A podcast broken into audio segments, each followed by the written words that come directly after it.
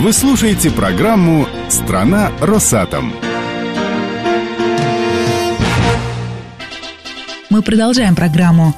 В Москве прошли выборы президента саморегулируемых организаций. Уже в третий раз на этот пост абсолютным большинством голосов был избран Виктор Опекунов. Сразу после голосования Полина Ступина побеседовала с переизбранным главой стройкомплекса атомной отрасли. Из первых уст –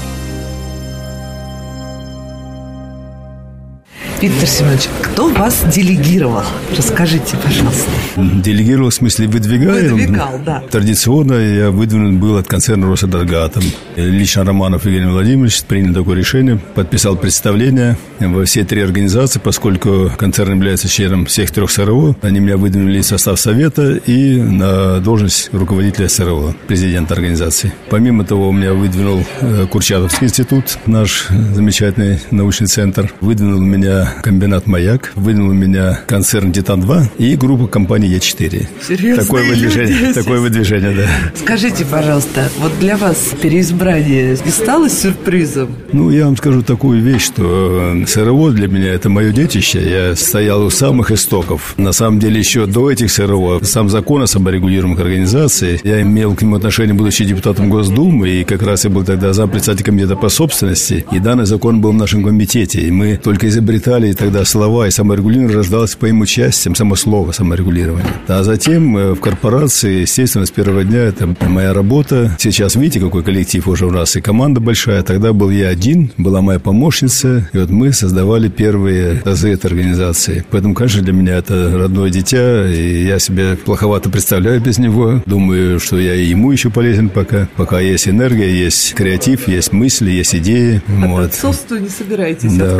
поэтому пока нет. Пока надо трудиться, работать, конечно, да. А какие планы на следующий год? У вас же есть стандартный набор действий, контроль, надзор, стандарт, ну, да, образование. Да. Но, может быть, есть что-то такое в этих сферах новое, что до этого вы не делали, а в этом году, может быть, начнете? Да, конечно, обязательно. Мы очень глубоко сейчас занимаемся программами. Мы начинаем формировать целевой программный комплекс, который будет включать не только сам перечень программ по наименованиям, но и само содержание этих программ, чтобы они были самыми современными, самыми требовательными по обучению. Это по существу новый подход вот к образованию. Там более чем 50 программ только постройки. Мы, конечно, в этом году должны сдвинуть с мертвой точки или серьезно сделать подвижку в проектном блоке, потому что мы создаем комитет по развитию проектной деятельности у себя. Мы понимаем, что там очень много проблем. Кстати, по стандартизации тоже, поскольку сейчас разработка проектов э, там э, в многомерном варианте, многомерном проектировании, оно требует унификации там и кодов, и программных продуктов, потому что проекты не шивают шиваются, их делают разные институты, когда они попадают в одну систему компьютерную, они не шиваются, потому что они сделаны в разных системах. Превращаются в мультики некие, которые по существу их не, не сшить.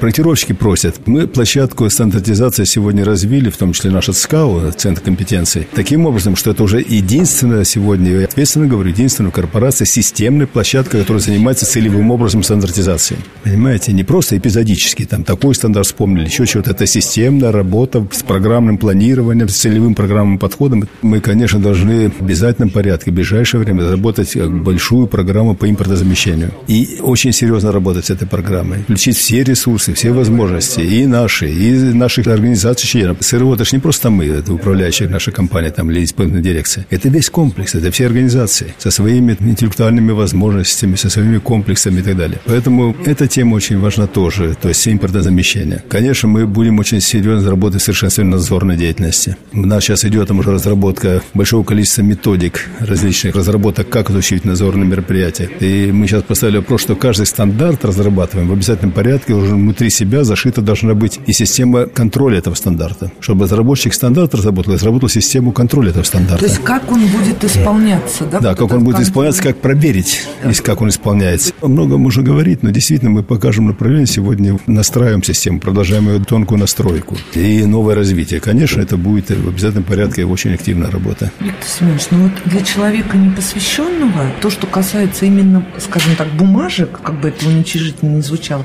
очень сложно представить, как они работают. И все кажется, а вдруг это ненужная макулатура или что-то такое. Вот если бы не было каких-то стандартов и методик, да, которые ваша организация так успешно разрабатывает, вот что бы случилось, скажем так, чего бы не было на наших стройках? Знаете, я смотрю на вас и улыбаюсь. Почему? Потому что примерно такой вопрос мне задал, наверное, там год назад Лакшин Александр Маркович. Когда я защищал очередную программу стандартизации на инвестиционном комитете, он мне задал вопрос, Виктор Семенович, а что будет, если мы эту программу не поддержим, и этих стандартов не будет разрабатываться? Что будет? Я ему сказал, что Александр Маркович, ровным счетом ничего. Вот как было, как хлебали мы щи лоптями, так и будем продолжать их хлебать. Вот и все. Ничего другого не будет. Мы просто будем жить в старом пространстве. Такого какого-то радикального сказать, вот, вот вот что-то провалится куда-то, да, там земля развернется, там, или, или здание упадет. Не скажешь. Но мы действительно останемся за бортом развития, движения. Потому что стандарты, всем сегодня очевидно уже, что стандарты и только стандарты являются инструментом реализации технической политики. Нельзя говорить о технической политике и ничего не делать во имя ее исполнения, понимаете? Техническая политика – это целый процесс. И стандарты в реализации технической политики – это прима и омега. Это суть. Не будь стандартизированным любое там направление, его нельзя вложить в проект, потому что на основании чего? Нет нормативного документа. Стандарт – это нормативно-технический документ. Понимаете?